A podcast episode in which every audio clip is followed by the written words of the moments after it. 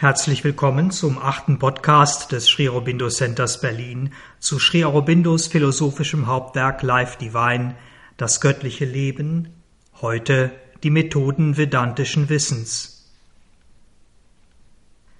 Wir hatten in unserem letzten Podcast gesehen, dass zwischen der Erkenntnis und integralen Erfahrung von Satchidananda, von seinem Bewusstsein Seligkeit in uns selbst und in allen Dingen, in allem, was uns im Universum begegnet und dem, was wir tatsächlich sehen und wahrnehmen, all diesen Dualitäten und vermeintlichen Gegensätzen nur wir selbst stehen.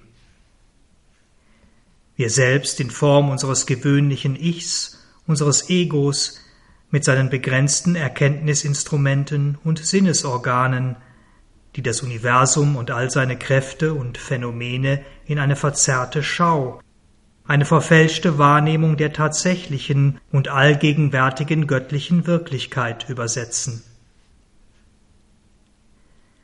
Deshalb liegt es nahe, uns zu fragen, und genau das wollen wir heute tun, welche Erkenntnisinstrumente, welche Art von Sinneswahrnehmung wir denn benötigen, um diese Wirklichkeit richtig, rein und unverfälscht aufzunehmen und wie wir diese Erkenntnisinstrumente und Sinne schrittweise in uns entdecken und entwickeln können. Wir hatten bereits festgehalten, dass das erste wesentliche Hindernis die Begrenztheit unseres physischen Mentals ist, oder besser das Festhalten daran. Das Festhalten an einer Sicht der Dinge, die sich fast vollständig auf das materielle Bewusstsein und die Wahrnehmung der äußeren Sinne gründet. Diese Denkweise, in dessen Zeitgeist wir aufgewachsen sind und die sich nur langsam wieder für eine andere Sicht der Dinge zu öffnen beginnt, betrachtet ausschließlich die materielle Welt und ihre Phänomene. Sie befasst sich mit den äußeren Erscheinungen, mit der Form und der materiellen Zusammensetzung von Dingen, ihren Prozessen, ihren Beziehungen untereinander und ihrer Nützlichkeit für den Menschen. Und sie hält nur diese für wahr. Das, was wir in welcher Form auch immer sehen, hören, riechen, schmecken, ertasten. Und wie sehr diese sogenannten fünf Sinne durch modernste materielle und wissenschaftliche Instrumente in den letzten Jahrhunderten auch verfeinert und erweitert wurden, das Prinzip bleibt dasselbe. Nur Materie, nur materiell messbare Kräfte besitzen eine objektive und damit überhaupt eine Wirklichkeit. Alles andere, etwa das eigentliche Sein oder die wesenhafte Essenz von Dingen, ist bestenfalls Spekulation oder schlichtweg ein Hirngespinst, Spinnerei. Und dennoch gibt es Gott. Er ist selbst aus unserer rein praktischen, rein auf das Äußere, auf das Werden fokussierten Welt nicht einfach wegzudenken, nicht wissenschaftlich wegzubeweisen. Offenbar können wir neben Sehen, Hören, Riechen, Schmecken, Ertasten auch etwas anderes. Wir können konzeptionieren. Wir sind in der Lage, aus bestimmten Tatsachen, die wir in der äußeren Welt beobachten, Schlüsse zu ziehen, Konzepte und Denkansätze zu entwickeln, die von den rein materiellen Daten oder Experimenten unabhängig sind oder unabhängig werden. Wir nennen dies reine Vernunft, in Abgrenzung zu eben dieser rein materiell orientierten praktischen Vernunft eine reine Vernunft, die zwar die gewöhnlichen Sinneswahrnehmungen als Ausgangspunkt nimmt, dann jedoch hinter die Erscheinungen tritt. Eine Vernunft, die allgemeingültige Vorstellungen entwickelt, die sich an dem orientieren, was hinter den vordergründigen äußeren Erscheinungen zu stehen scheint. Dabei lässt sie in ihrem reinen, unvermischten Wirken diese äußeren Erscheinungen oft sehr weit oder gar vollständig hinter sich, taucht so tief in sie ein, dass das Ergebnis, dass ihre Schlussfolgerungen bisweilen das genaue Gegenteil des Phänomens sind, von dem sie ausgegangen sind. So gelangen wir von der materiellen Welt, die wir sehen, zu einem Weltkonzept, zu einem Weltengesetz, einem Weltenschöpfer, zu Gott, dem Göttlichen, dem Geist, dem Selbst, dem absoluten Gegenteil von Welt. Auf diese Weise, durch diesen Prozess, treten wir von einem rein materiellen, physischen Wissen in ein metaphysisches Wissen. Ein Begriff, der uns kurz aufhorchen lässt, der uns bei genauerer Betrachtung nicht ganz koscher vorkommt. Denn ist metaphysisches Wissen nun tatsächlich Wissen oder im Grunde, wie weit und wunderbar es auch sein mag, nur Spekulation? ein geistiges Gespinst, ein Hirngespinst. Das göttliche Leben von Sri Aurobindo, das, was wir hier tun, ist ja sehr schön, weit erfüllend, harmonisierend. Aber ist es auch wahr? Tatsächlich, wie Sri Aurobindo betont, befriedigt diese Form des Denkens befriedigen diese Gedankenspiele und metaphysischen Konzepte nur das Instrument, das sie hervorbringt, unsere reine, durchaus spekulative Vernunft. Unser Wesen, unsere Natur aber fordert neben der reinen Idee auch konkrete Tatsachen und damit konkrete Erfahrungen. Und hier stoßen wir an ein scheinbar unlösbares Paradigma. Die Katze beißt sich sozusagen in den Schwanz. Denn konkrete Erfahrungen erleben wir durch unsere Sinnesorgane, und deren allzu enge Grenzen haben wir durch die reine Vernunft ja gerade hinter uns gelassen. Es gibt daher nur eine Lösung, uns aus diesem Dualismus von Idee und Wirklichkeit, aus dem scheinbar unendlichen Kreislauf von Wissen und dann wieder Zweifeln zu befreien. Wir benötigen andere, erweiterte Sinne.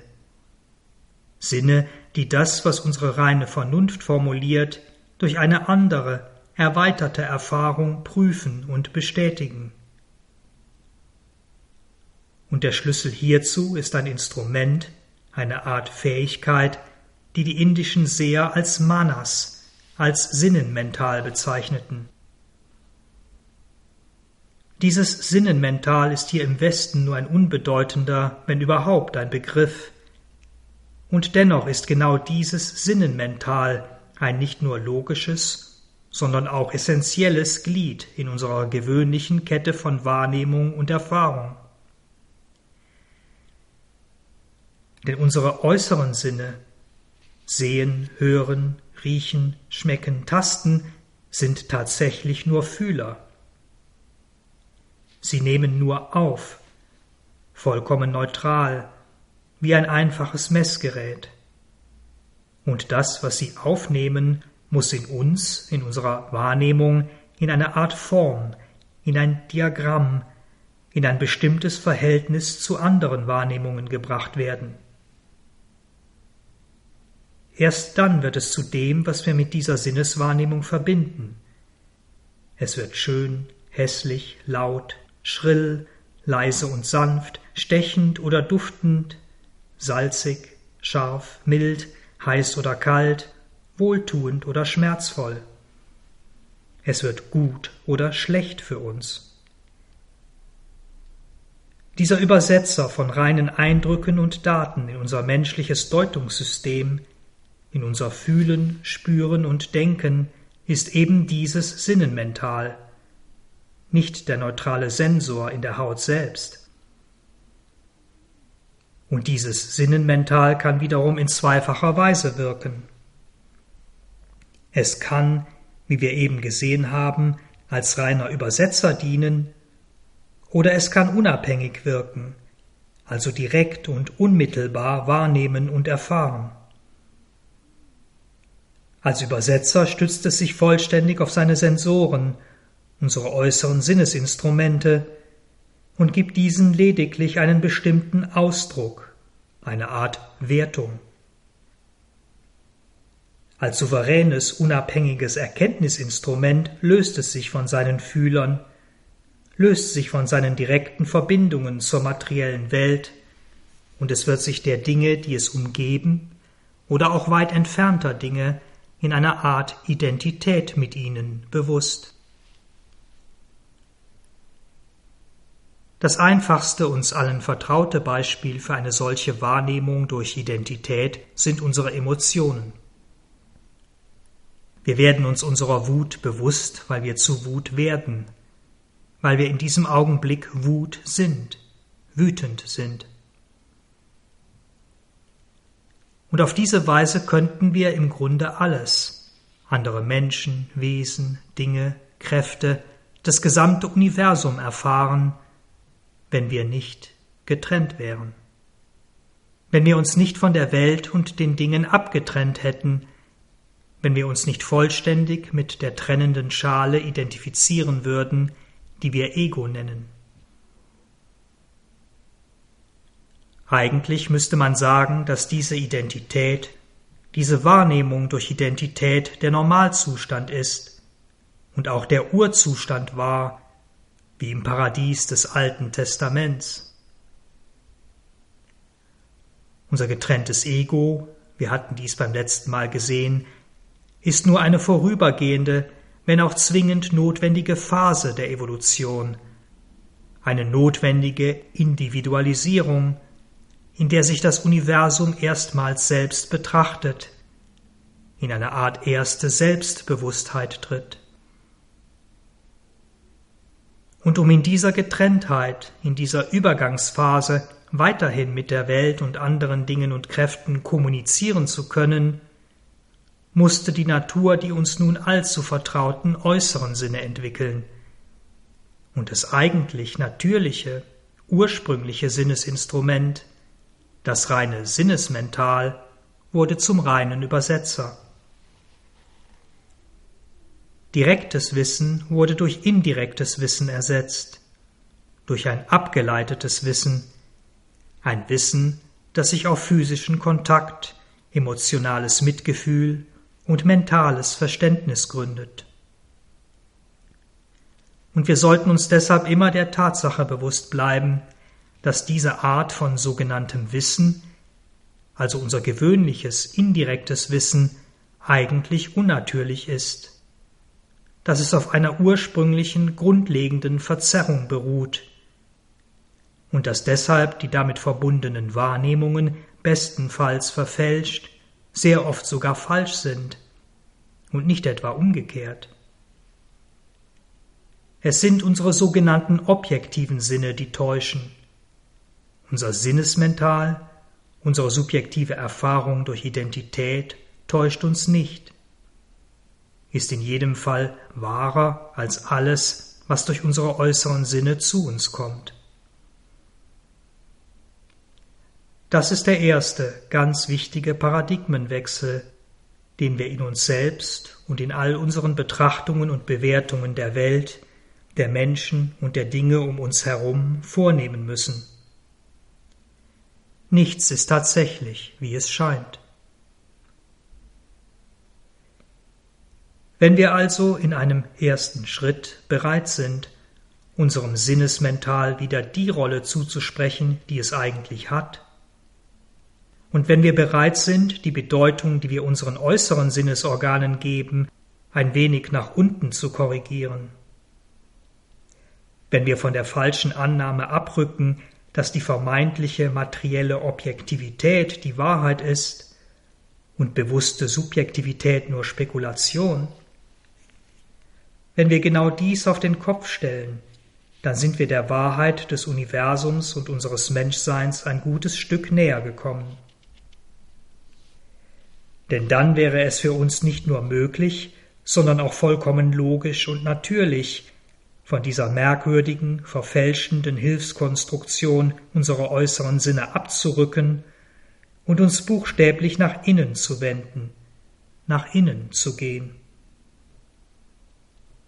Wir könnten einen großen evolutionären Schritt wagen, von einer ersten Identität in einer quasi animalischen Unbewusstheit über die gegenwärtige, sehr begrenzte und egozentrierte Bewusstheit in eine wirkliche, universale Bewusstheit, in eine bewusste Identität mit allen Objekten, Wesen und Kräften unseres Universums.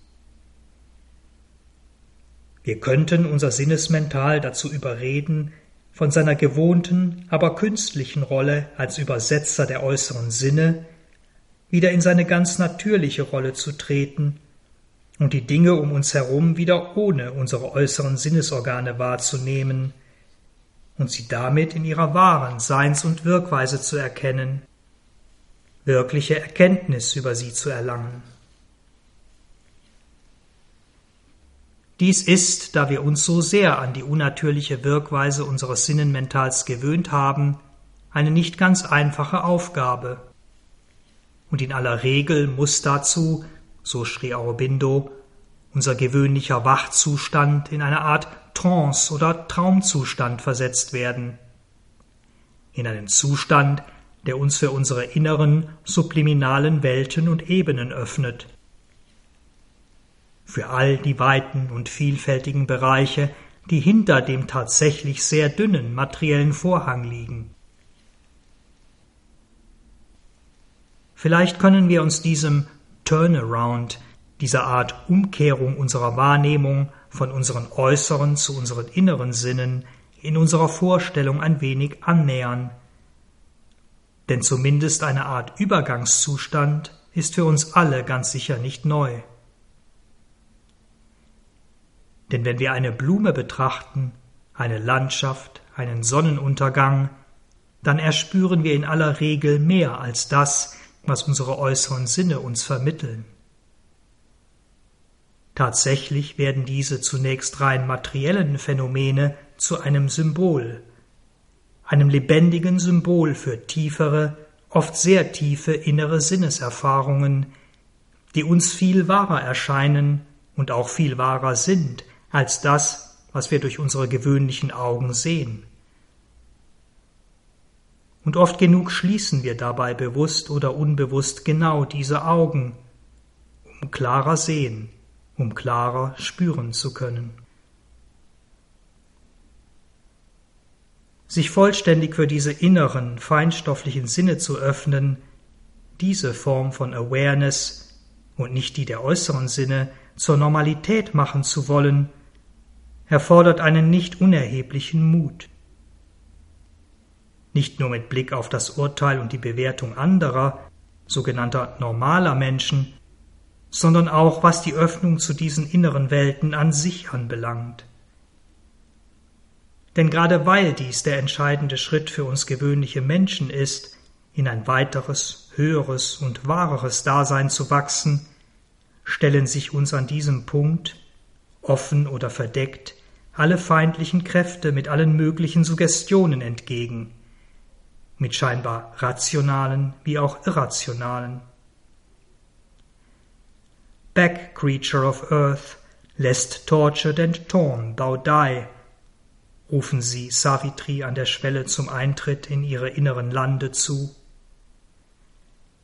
Trete zurück, Geschöpf der Erde, dass du nicht sterben magst, gefoltert und zerrissen. Wie wir schnell sehen, sind dies am Ende leere Drohungen. Und wir müssen, wie Savitri, diesen Schritt wagen und auch tun. Wir müssen unseren Blick von außen nach innen wenden, in unsere inneren Lande eintreten, wenn wir über unser kleines, gewöhnliches Dasein hinauswachsen und den Schritt in eine wirkliche und nicht nur verzerrte oder gar vollkommen falsche Wahrnehmung der Dinge tun wollen. Gelingt uns dies, schaffen wir diese Art Bewusstseinsumkehr, dann stellen wir nicht nur fest, dass die Welt, in der wir leben, eigentlich eine ganz andere ist, sondern wir sehen ebenso, dass dieses nun befreite Sinnenmental, dass diese inneren Sinne uns fast unendliche Möglichkeiten eröffnen. Unsere bisherigen äußeren Sinneswahrnehmungen werden nicht nur erheblich verfeinert, werden viel differenzierter, sondern wir können uns sogar vollständig davon lösen. Wir können Gefühle und Gedanken anderer Menschen erspüren und erfassen, ohne dass wir dies aus einem Gesichtsausdruck oder anderen äußeren Gesten ableiten. Und wir können dies auch dann, wenn uns dieser Mensch gar nicht gegenüber sitzt, vollkommen unabhängig von materiellem Raum und materieller Zeit. Und auch dies ist den meisten von uns sicher nicht ganz unbekannt, dieses unbestimmte Gefühl, das plötzlich zu einem Telefonat führt, oder ein Gedanke, eine Begegnung im inneren mentalen Raum, die sich dann wenig später in der materiellen Welt abbildet, wie wir sagen, realisiert. Und schließlich treten wir jenseits dieser noch halbwegs nachvollziehbaren Phänomene in ein noch größeres und weiteres Feld ein.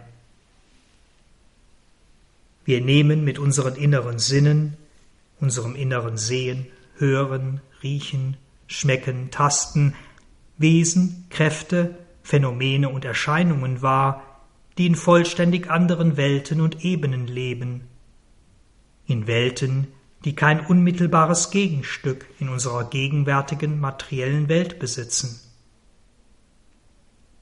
Wir sehen und spüren ganz konkret, wie diese Welten und Kräfte auf uns selbst und unsere materielle Welt einwirken, und wir erkennen mehr und mehr, dass unsere materielle Welt, unsere vermeintliche Realität, kaum etwas anderes ist als eine Art Bühne, eine Bühne für den Ausdruck und das Wirken all dieser Mächte und Kräfte, eine Art Puppentheater, in dem alle Fäden tatsächlich nicht durch uns Menschen, sondern durch die Wesen und Welten jenseits des Vorhangs gezogen werden. So wird das für den gewöhnlichen Menschen Abnormale für uns zum Normalen. Zumindest müssen wir es als eine parallele Realität akzeptieren, als Teil unseres Bewusstwerdungsprozesses. Denn die Erweiterung der Sinne, die uns zu dieser neuen erweiterten Wahrnehmung führt, ist wie Sri Aurobindo es formuliert, das unveränderliche Ergebnis eines jeden Versuches, unser gewöhnliches, oberflächliches Bewusstseinsfeld zu erweitern. Und dennoch, und das mag uns an dieser Stelle überraschen, führt uns diese Form von Bewusstseinserweiterung nicht zum Ziel. Sie eröffnet uns neue, weitere und auch tiefere Welten und Wahrnehmungsmöglichkeiten, Sie zeigt uns deutlicher, klarer und wahrer das Zusammenspiel all dieser Mächte und Kräfte, ihr konkretes Einwirken aufeinander und die Gesetzmäßigkeiten, die damit verbunden sind. Viele Dinge, die wir hier in unserer äußeren Welt sehen, werden für uns schlüssiger, erklärbarer. Aber wir bewegen uns weiter in einer, wenn auch immens erweiterten, Welt der Phänomene der Äußerlichkeiten, wenn man so will, der inneren Äußerlichkeiten. Wir bewegen uns immer noch im Werden, nicht im Sein. Die eigentliche Wahrheit liegt jenseits der Sinne, auch der feinstofflichen Sinne, wie weit, scharf und auch machtvoll sie nach Eintritt in unsere inneren Lande auch sein mögen. Oder vielleicht war es das, und wir können diese Wahrheit, von der wir sprechen und die wir in unserer reinen Vernunft formulieren, gar nicht wirklich erfahren.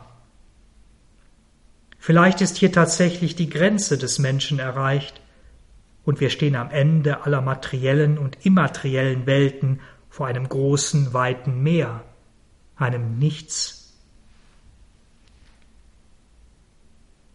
Sri Aurobindos Antwort ist Nein, dies ist nicht so.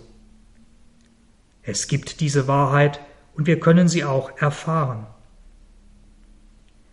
Denn wenn es uns möglich ist, diese Wahrheit, die Wahrheit des Seins, in unserer reinen Vernunft abzubilden, wenn wir sie in metaphysische Konstruktionen formen können, dann muss es in uns selbst auch die Mittel geben, sie für uns erfahrbar zu machen.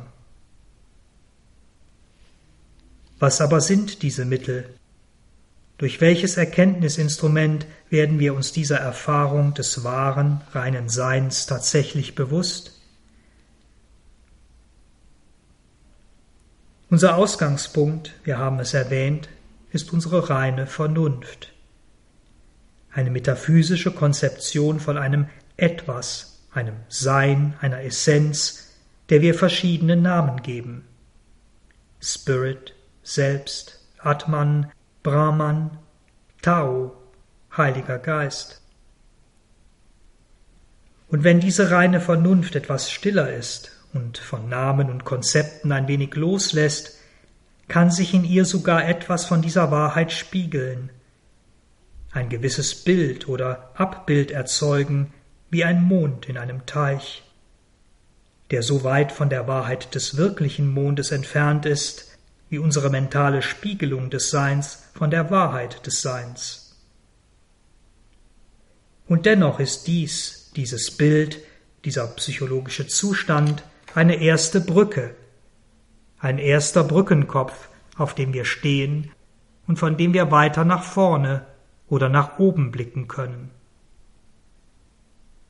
Aber was dann?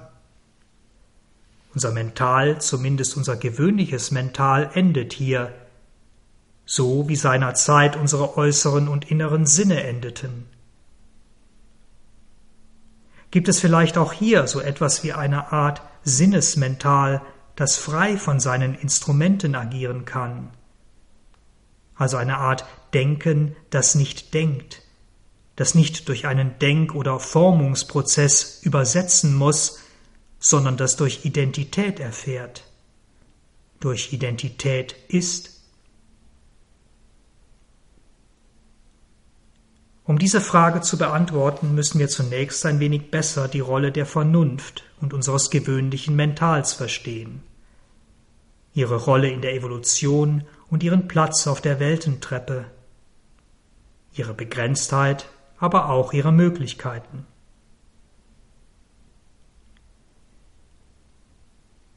Wenn wir die Evolution durch ein bestimmtes Prisma betrachten, so könnte man sagen, dass sie aus einem unterbewussten Allen, einem Paradies des Lebens, der Lebensgötter, in ein überbewusstes Alles, in ein Paradies des Lichts, in die Welten der mentalen und übermentalen Götter emporsteigt. Unsere Vernunft, die Vernunft des menschlichen Individuums ist, wir haben dies in anderem Kontext schon gesehen, eine Art Zwischenstufe. Sie ist eine Kristallisierung des unbewussten Allen in einer bestimmten Form. In einer Form, in der dieses unbewusste Alle zum ersten Mal beginnt, sich selbst bewusst zu betrachten, sich selbst zu verstehen. Unsere Vernunft ist also eine Art Mittler zwischen dem, aus dem wir stammen, und dem, in das wir hineinwachsen, zwischen dem Unbewussten und dem Überbewussten allen, zwischen Himmel und Erde. Nun haben beide Hemisphären, die Ebene des Lebens und die des Lichts, eine bestimmte Gemeinsamkeit, eine gemeinsame Fähigkeit oder Wirkweise, nämlich Wissen durch Intuition. Oder genauer gesagt, Wissen durch bewusste oder tatsächliche Identität. Eine Identität, in der der Wissende und das Gewusste eins werden. Eins durch Wissen. Im unterbewussten Lebensozean manifestiert sich diese Intuition in einer Art Instinkt, in einem quasi automatischen Handeln und Wirken, wie wir es in Tieren, aber auch in uns selbst in der großen Mehrzahl unserer Bewegungen und Reaktionen sehr schön beobachten können. Hier liegt die bewusste Identität, das tatsächliche Wissen fast ausnahmslos hinter dem Schleier, ist eben unterbewusst, instinktiv. Nicht das Wissen, sondern das Handeln, das Werden steht im Vordergrund. Im Überbewussten in den Ebenen des Lichts ist Intuition das, was sie in ihrem wahren Ursprung ist. ein Wissen, das aus bewusster Identität hervortritt. Und Handeln und Wirken sind lediglich Begleiterscheinungen dieses Wissens, nicht der primäre dominierende Faktor. Unsere reine, von vitalen Regungen und Bewegungen freie Vernunft steht nun zwischen instinktiver, unbewusster und reiner, bewusster Intuition.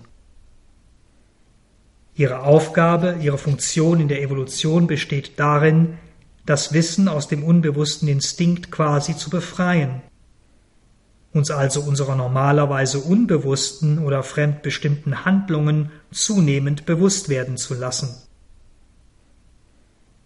Und sie dient dazu, das Wirken der wahren, wirklich lichtvollen und bewussten Intuition in der Evolution vorzubereiten. Und genau deshalb birgt unsere Vernunft in sich selbst die Antwort auf die eingangs gestellten Fragen. Denn wenn sie sich selbst von ihrem höchsten Punkt aus in die lichtvollen Höhen des Überbewussten erhebt, wenn wir selbst in diese überbewussten Höhen aufsteigen, oder wenn unsere Vernunft beginnt zu wissen, dass sie nichts weiß und sich vollkommen diesem Überbewussten überantwortet, dann verwandelt sie sich, verbindet Himmel und Erde und wird zum reinen, leeren Gefäß für das wirkliche, intuitive Wissen, für die wahre Intuition, von der es in Savitri heißt, In a wide opening of its native sky, intuition's lightnings range in a bright pack, hunting all hidden truths out of their lairs. Its fiery edge of seeing absolute cleaves interlocked unknown retreats of self, rummages the sky recesses of the brain, lights up the occult chambers of the heart. Its spear point ictus of discovery, pressed on the cover of name, the screen of form, strips bare the secret soul of all that is.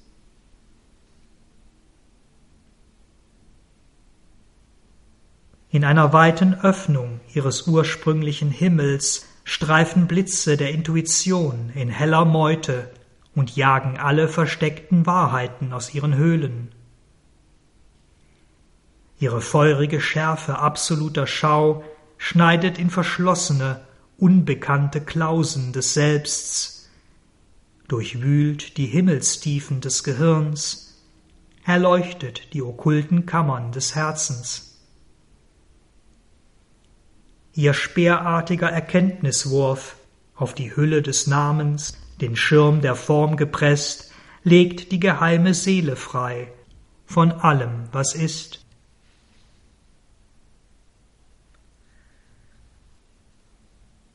Aber bringt uns diese Intuition auch ans Ziel? Kann sie uns zur tatsächlichen Erfahrung dieser reinen, absoluten und unbegrenzten Existenz führen? Dem Sat, Atman, Brahman des Vedanta und der Upanishaden? Oder greift auch sie zu kurz, wie unsere gewöhnlichen Sinne, unsere erweiterten feinstofflichen Sinne, unsere okkulte subliminale Schau und Erfahrung, unsere rationalen metaphysischen Konzepte, oder wie unsere bislang größte Annäherung das für uns ganz konkrete Abbild dieser tatsächlichen Erfahrung in unserem Mental, der mentale Erfahrungszustand dieser spirituellen Wahrheit. Tatsächlich trägt die Frage selbst ihre Lösung bereits in sich. Denn wenn sich ein Bild, eine Art Zustand dieser Erfahrung in unserem Mental spiegeln und formen kann, was befähigt uns eigentlich dazu? Was in uns hat eine gewisse Ahnung, vielleicht eine konkrete Erinnerung an diese Wahrheit und versucht, sie in unseren begrenzten Instrumenten irgendwie auszudrücken, zu zeigen?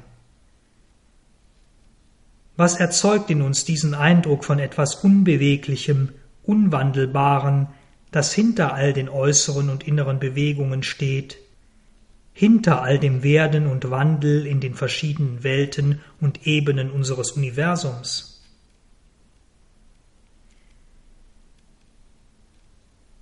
Wenn wir einen Schritt zurücktreten und unser Denken, unsere Konzepte, unsere metaphysischen Anschauungen genauer betrachten, dann stellen wir fest, dass unsere vielgerühmte Vernunft eigentlich nur ein Werkzeug ist, eine Art brillante Maschine, die eine bestimmte Idee, eine lichtvolle Eingebung, einen kurzen, genialen Moment in eine rationale Form bringt, in eine Konzeption, in eine Philosophie, in eine Weltanschauung oder Religion.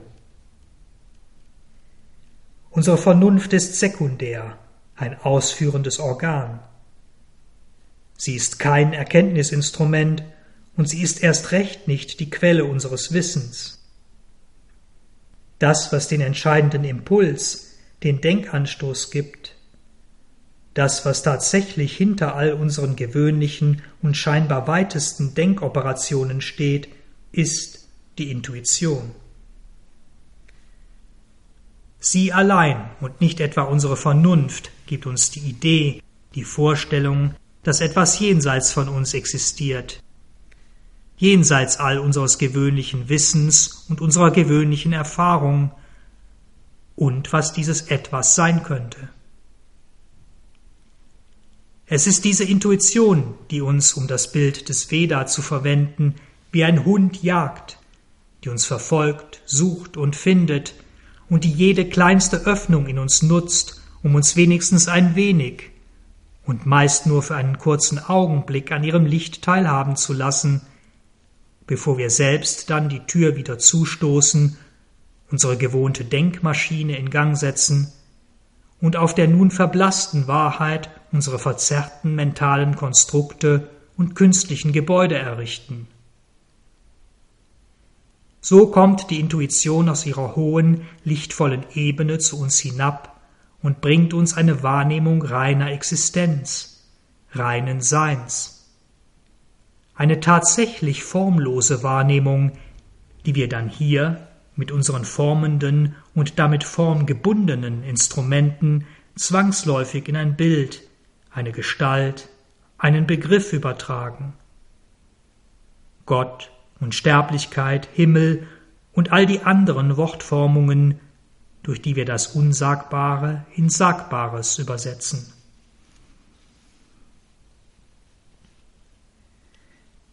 Es ist spannend zu beobachten, dass wir in einer Zeit, in einem Zeitgeist leben, in dem genau dieser entscheidende Übergang stattzufinden scheint, in dem die Herrschaft des rationalen Mentals als vermeintlichem Erkenntnisinstrument durch eine zunehmend bewusstere, intuitive Wahrnehmung ersetzt wird. Wir erleben eine, vielleicht zur Erhaltung der Menschheit nun auch notwendige Phase der Evolution, in der die innere und äußere Organisation unseres Wissens eine grundlegende Veränderung erfährt, in der ein lineares Denken, ein lineares Verständnis von Ursache und Wirkung, ein, wenn man so will, If-Then-Algorithmus durch eine holistische, viel komplexere und doch einfachere Wirklichkeit abgelöst wird. Eine Wirklichkeit, die jenseits unserer Vorstellung von Raum und Zeit operiert, in der Vergangenheit, Gegenwart und Zukunft wie in einer Art Quantenschaum ineinandergreifen und daher als relative Begriffe keinen Sinn mehr machen eine Realität, in der sich die vermeintliche Dualität von beständigem Sein und vorübergehendem Werden in eine Art ewige, zeitlose Spontaneität auflöst. Naturgemäß erfahren wir diesen grundlegenden Umbruch, in dem sich die Strukturen und Handlungsstränge unseres gewohnten, nun immer ohnmächtigeren rationalen Mentals mit dem uns weitestgehend verborgenen intuitiven Wissen überschneiden, als eine Zeit von Verwirrung, zunehmendem Chaos und bevorstehendem vermeintlichem Zusammenbruch, in der Welt wie auch in uns selbst. Wir spüren, dass unsere gewohnten Denkmuster und Denkweisen, selbst unsere sogenannten bewussten oder spirituellen, in Unordnung geraten, in eine Schieflage, sogar in eine gewisse Absurdität zu der tief in uns empfundenen tatsächlichen Wirklichkeit. Und wir erleben das Ringen zwischen alter und neuer Welt allzu oft auch in uns selbst. In einem häufig noch zähen Festhalten am Alten und gleichzeitig in einem Neuen in uns, das uns noch so fremd, so unglaublich und damit bis zu einem gewissen Grad auch unglaubhaft erscheint, dass wir es nur langsam und nach genauer Prüfung und Erfahrung zum Führer unseres gesamten Lebens und Daseins machen wollen. Der Übergang vom objektiv rationalen in ein subjektiv intuitives Zeitalter hat begonnen und wird glücklicherweise auch nicht mehr aufzuhalten sein. Denn die Welt kann sehr anders sein, kann sich vollständig anders organisieren, als wir es seit jeher gewohnt sind. Und für jene, die mit dieser wahren Intuition im Herzen oder im zunehmend stiller werdenden Mental zumindest ab und zu verbunden sind, ist dies auch schon so. Eine jetzt schon lebendige, im täglichen Leben wirksame und täglich erfahrbare Realität. An dieser Stelle noch einmal der wichtige Hinweis, dass wir die Intuition, von der wir hier sprechen, die Intuition, die uns vom Rationalen in ein spiritualisiertes Zeitalter führt, nicht mit den Instrumenten verwechseln oder vermischen dürfen, über die wir eingangs bereits gesprochen haben. Also nicht mit unseren gewöhnlichen Sinnen, nicht mit unseren erweiterten, feinstofflichen Sinnen, auch nicht mit der okkulten Schau und Erfahrung der vital subliminalen Welten oder sogenannten Astralebenen. Gerade in unserer heutigen Zeit werden diese sehr vielfältigen, vital feinstofflichen Ebenen und ihre Wesen und Kräfte allzu häufig mit den tatsächlich spirituellen Ebenen oberhalb unseres gewöhnlichen Mentals vermengt oder verwechselt. Dies ist bei fehlendem oder vermischtem Unterscheidungsvermögen ein gefährlicher Rückschritt, ein erneutes Abtauchen in die lange Ära der Infrarationalität, und die damit verbundenen esoterischen Erfahrungen und Teilwahrheiten werden von der reinen Vernunft nicht ohne eine gewisse Berechtigung zurückgewiesen. Zumindest dann, wenn dieses vermeintliche Wissen mit der reinen metaphysisch-philosophischen Vernunft unvereinbar ist und dennoch einen Führungsanspruch über diese Vernunft erhebt. Okkultismus und Spiritualität, die vital feinstofflichen Welten und die höheren mentalen Welten sind zwei vollkommen unterschiedliche Universen mit unterschiedlichen Wirkungsprinzipien und Seelenkräften. Die reine Intuition, die, wie es die vedischen Rishis empfanden, weit oberhalb von uns oder im tiefsten Herzen entsteht und sich im Mental Form gibt, dort zum machtvollen Wort, zum Mantra wird, hat daher nichts mit diesen Lebens- oder Astralwelten gemein. Die Intuition, die wahre Intuition ist also dabei, sich hier in der Welt zu manifestieren, sich eine feste und dauerhafte Basis zu schaffen. Dies ist der Zeitgeist, in den wir nun eingetreten sind, eine wirkliche Zeitenwende. Denn diesmal kann sich die Intuition dieses neue Wirkungsprinzip nicht nur zeigen, es kann auch bleiben. Es kann sich hier in unserer Welt, in der Menschheit nun Ausdruck verleihen, sich tatsächlich verwirklichen. Denn als sie im vedischen Zeitalter bis hin zum frühen Vedanta der Upanishaden erstmals Eingang in die Erfahrungswelt der Menschen fand, hinterließ sie großartige Inspirationen. Sie eröffnete dem Menschen die bislang verschlossenen Welten der Unsterblichkeit und brachte vieles, sehr vieles von ihrem Glanz und ihren lichtvollen Erkenntnissen in unsere dunkle, unwissende und leidvolle Welt hinab. Aber sie konnte nicht oder nur sehr begrenzt in der kollektiven äußeren Welt wirken, in der Welt ein neues Daseinsgesetz etablieren. Denn die damaligen menschlichen Instrumente waren, abgesehen von wenigen Einzelnen, zu eng, zu unbewusst, zu wenig ausgebildet, allzu weit von diesem Wirkungsprinzip entfernt, um es auch nur halbwegs erfassen, geschweige denn in der Welt manifestieren und ausdrücken zu können. Und so konnte sich diese Intuition nur in den inneren Erfahrungsebenen einiger weniger, nicht aber in der Welt, in der Menschheit selbst konkret abbilden. Sie konnte sich in der menschlichen Spezies noch nicht in einer Weise organisieren, dass sie im Menschen und damit in der materiellen Schöpfung tatsächlich die Führung übernehmen konnte.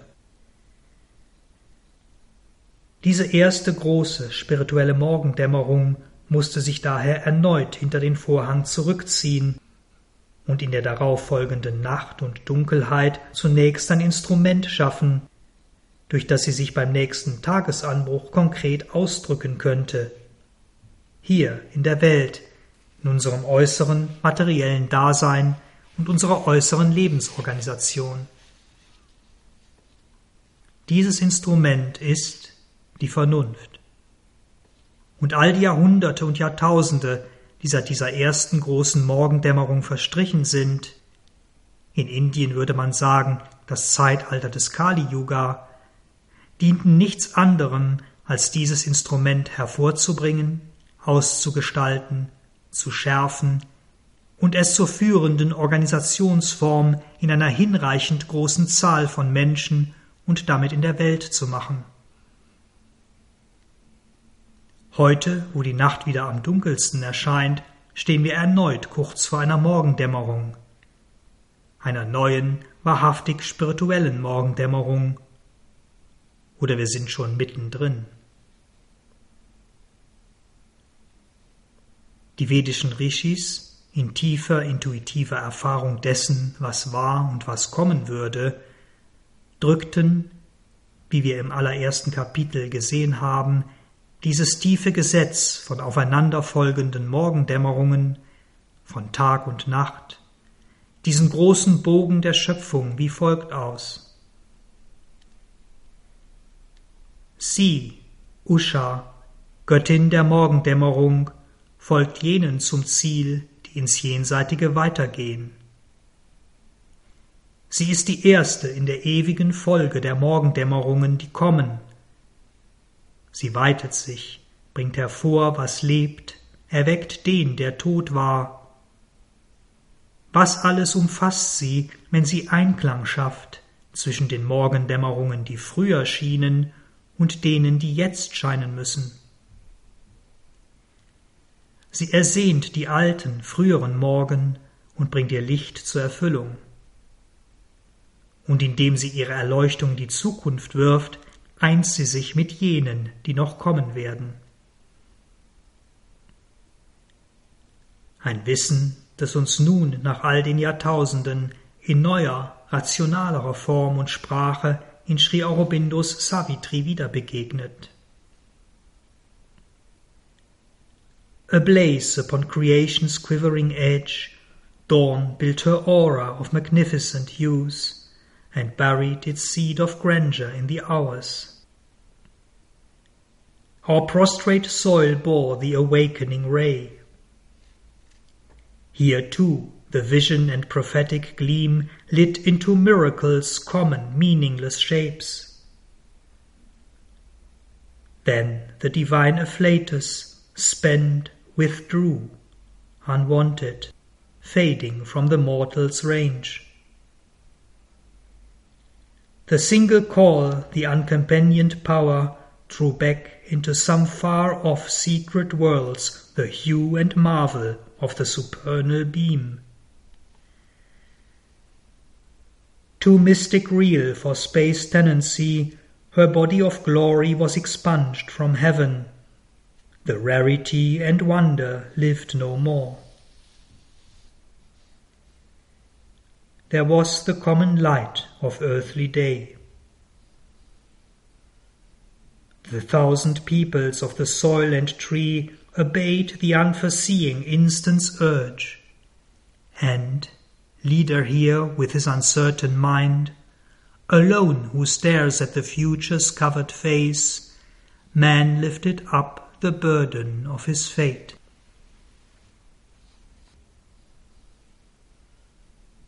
Lodernd, hell erleuchtet auf der Schöpfung zitterndem Grat, baute die Morgenröte ihre Aura prachtvoller Farben und vergrub ihre Saat von Herrlichkeit in den Stunden.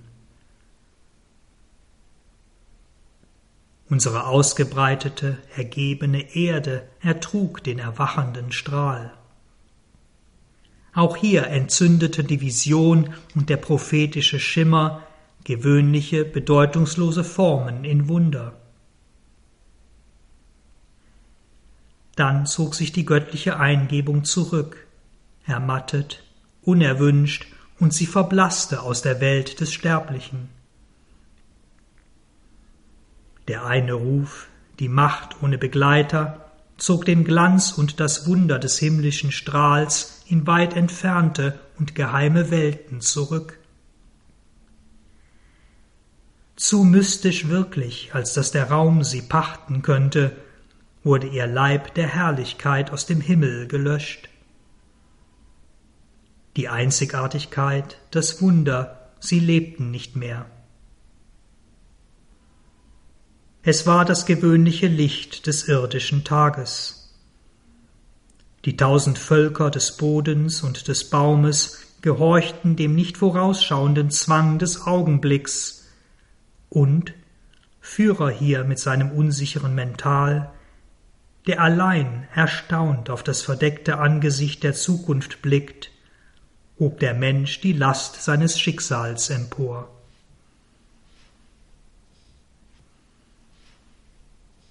Und diese lange Nacht der Menschheit trägt die Saat der neuen Morgendämmerung bereits in sich. And in her bosom nursed a greater dawn, wird der letzte Satz in Sri Aurobindo Savitri lauten, und in ihrem Busen, im Schoß der Nacht, wurde eine größere Morgendämmerung gesäugt, großgezogen. So greifen die Veden und Savitri ineinander. Die alte und die neue Morgendämmerung erheben und erleuchten sich gegenseitig. Sie setzen ihr Siegel unter das Jahrtausende alte Wort und erfüllen es,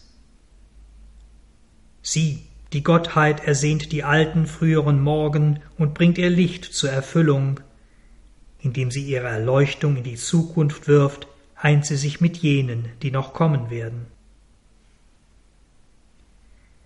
Die Veden werfen ihr Licht auf Savitri, gehen darin auf, verschmelzen damit. Savitri bringt das Licht der Veden zu vollem Glanz, zur vollen Erfüllung.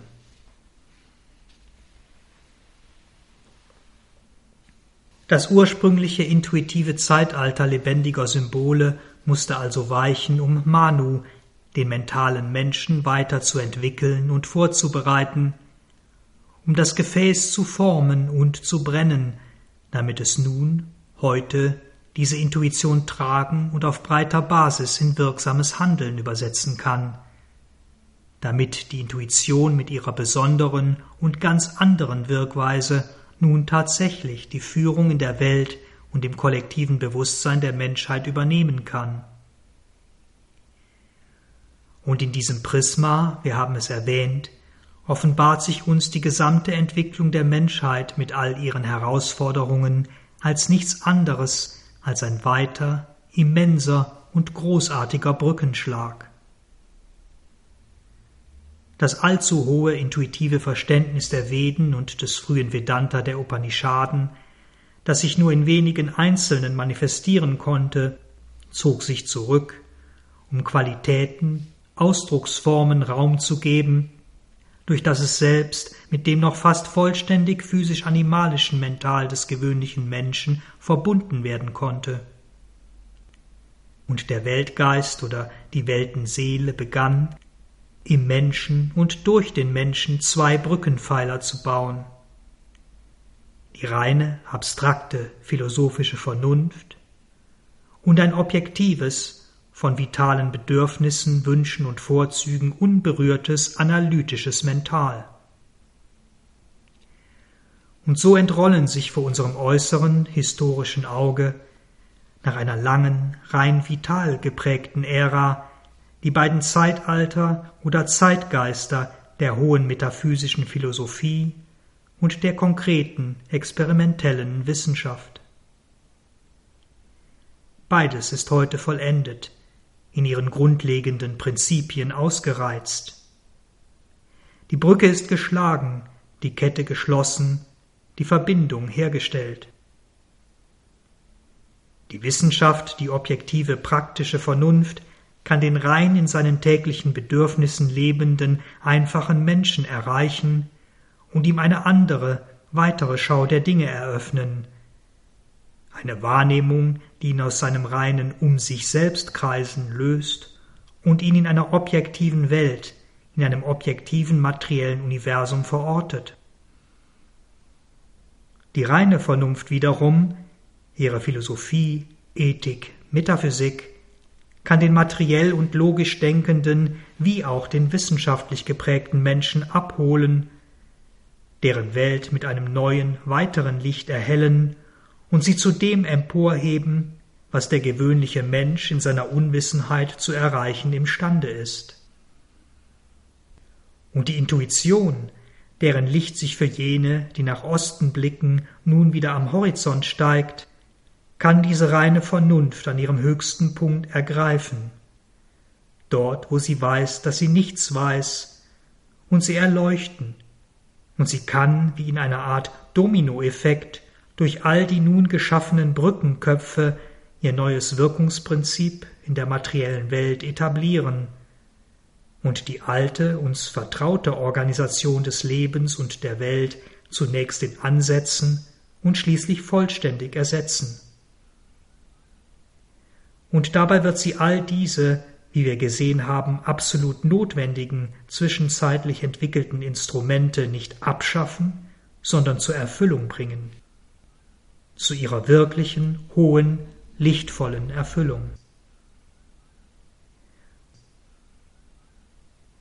Dieser wesentliche und zwingend notwendige Prozess ist auch ein zentraler Schlüssel für unseren eigenen inneren Weg und die unglaubliche Geduld, die uns dabei abverlangt wird. Denn der Aufstieg in die höheren Ebenen des Lichts alleine ist in gewisser Weise sinnfrei.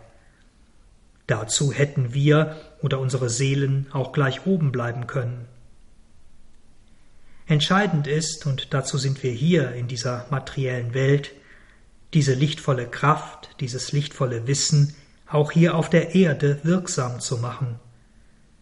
Und dazu ist nicht nur die Formung und Ausbildung all der dazwischen liegenden Instrumente, sondern auch deren Klärung, Reinigung und graduelle Erleuchtung notwendig.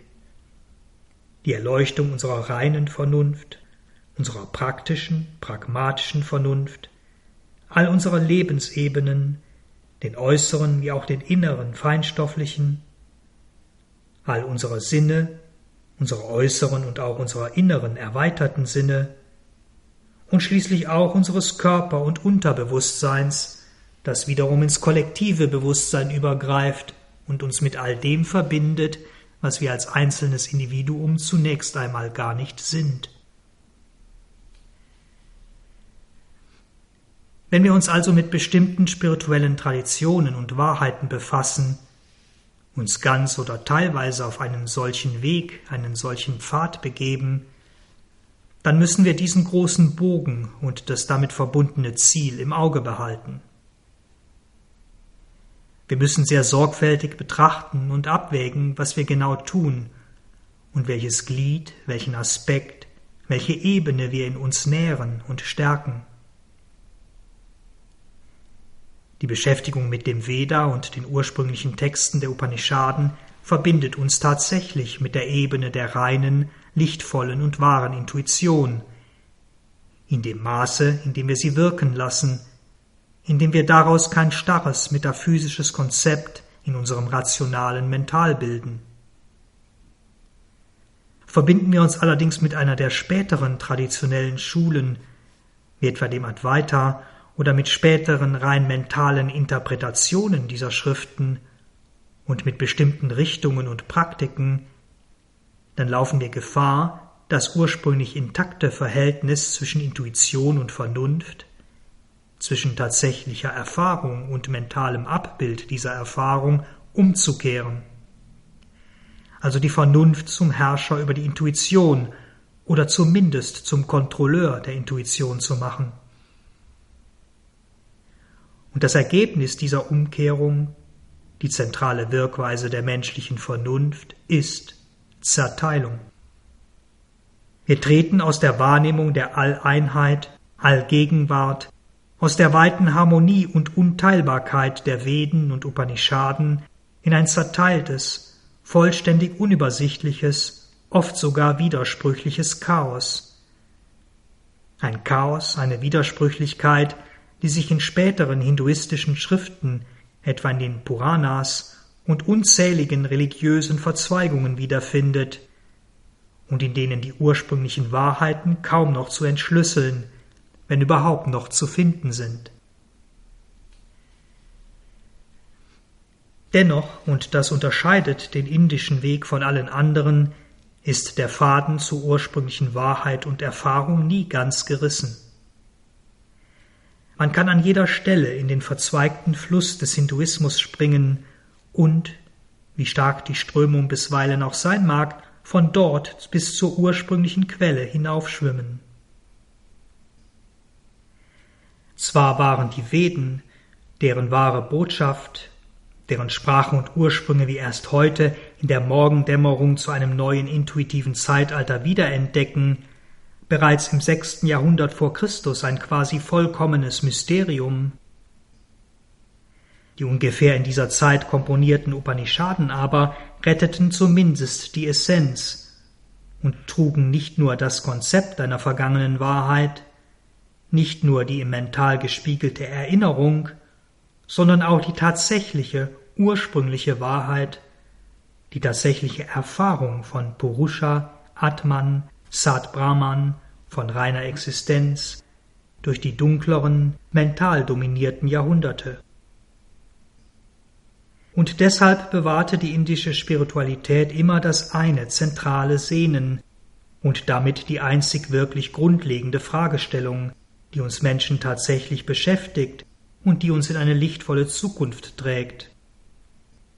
Die Frage, wie wir gewöhnliche Menschen wie unser Ego, wie unsere Welt, wie alles Gewordene und Werdende, alles Getrennte, in dieses eine wahre Selbst, das Göttliche, die einzige alleinige Wirklichkeit zurückkehren kann. Der erste Schritt dazu ist, sich für eine neue, ganz und gar andere Wahrnehmung der Dinge zu öffnen, für Erkenntnis durch Identität, für die wahre Intuition oder wie es die Seher der Upanishaden im Eingangszitat zum heutigen Kapitel ausdrückten, dieses geheime Selbst in allen Wesen ist nicht sichtbar, doch es wird durch die höchste Vernunft, das Feinstoffliche gesehen, von jenen, die die subtile Schau haben. Vielen Dank fürs Zuhören Habt weiter einen schönen Tag oder Abend.